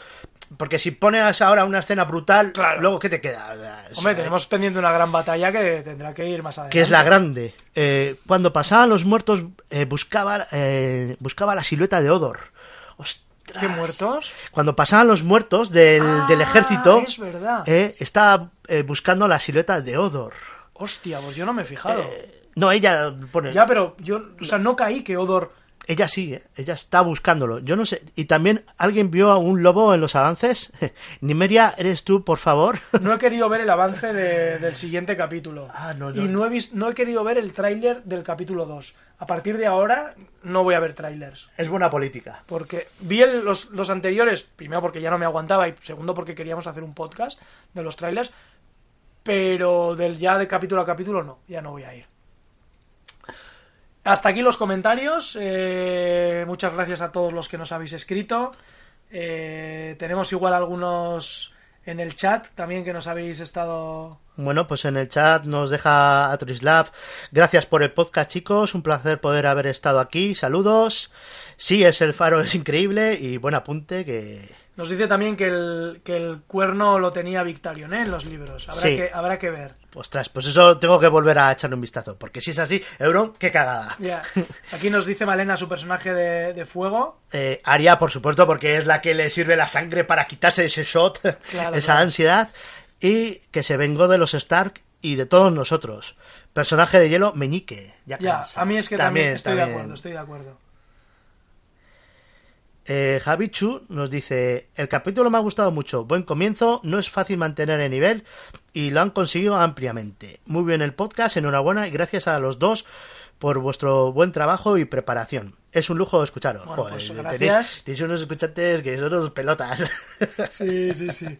Bueno, pues vamos a terminar. Vamos a dar las gracias pues a Trislab, a JJ, a Piticli, a Malena, a Javichu, a varios webs y a Juan Luis que han estado. y a Javi. ¿Javi es este? Javi, Javi. No, otro será. Ah. Eh, que habéis estado con nosotros en directo. Nos ha, nos ha encantado. Oye, gente, ¿Comentar? gente de Austin, Texas, Lima Malena, gente desde, Ah, desde de- Chile. de Austin, Juan Carlos Ruiz es un chico Juan que Carlos. varias temporadas antes, yo creo que lo contamos, nos contó una historia preciosa, preciosa por lo emotiva, muy Sí. dura para él, porque era un tema familiar complicado, con los hijos en el hospital, y nos contaba Ostras. que les ayudó mucho pasar las noches escuchando el podcast, y creo que es él, es de Austin, y me alegro mucho de, de que nos haya escuchado, y ya nos gustaría saber a ver qué va, qué tal va todo. Pues esperemos que vaya todo bien. Y bueno, sí, había aquí 44 personas en directo. Y por nuestra parte, por mi parte nada más. No sé si Gaf quieres apuntar algo más. pues que hay que disfrutar de esto porque nos queda muy poco. O sea, ya, ya se, de los siete se hemos gastado ya uno. Ya, la verdad es que sí. Eh, en esta temporada vamos a intentar, eh, pues, poneros algunas canciones de, de las casas eh, para que terminado, digamos, el fragor de la batalla de podcast, pues podáis relajaros durante unos minutos. En esta ocasión eh, os vamos a poner el soundtrack de la casa Lannister, en honor a, a Gav, que, es un ferviente seguidor. Y nada, eh, nos vemos la semana que viene. Eh, le daré descanso a Gav, que tiene muchos quehaceres y muchos podcasts que grabar. Eh, traeré otro invitado, aunque a Gav siempre lo tengo en la recámara porque es una bendición. Le dices, oye, ¿te vienes a grabar? Y te dice, sí. Y es como un seguro de vida para este podcast, recordarlo. Sí, además siempre hay cerveza. Siempre hay cerveza y os ha demostrado que, que- que controla bastante de la saga y que es un placer escucharle, así que muchas gracias por venir. A ti por invitarme. Y nada más, un saludo, nos vemos la semana que viene. Javi, y, ve el capítulo cuanto antes, por favor. y escucha este podcast, vas a aprender mucho. Venga, un saludo, Agur. Agur.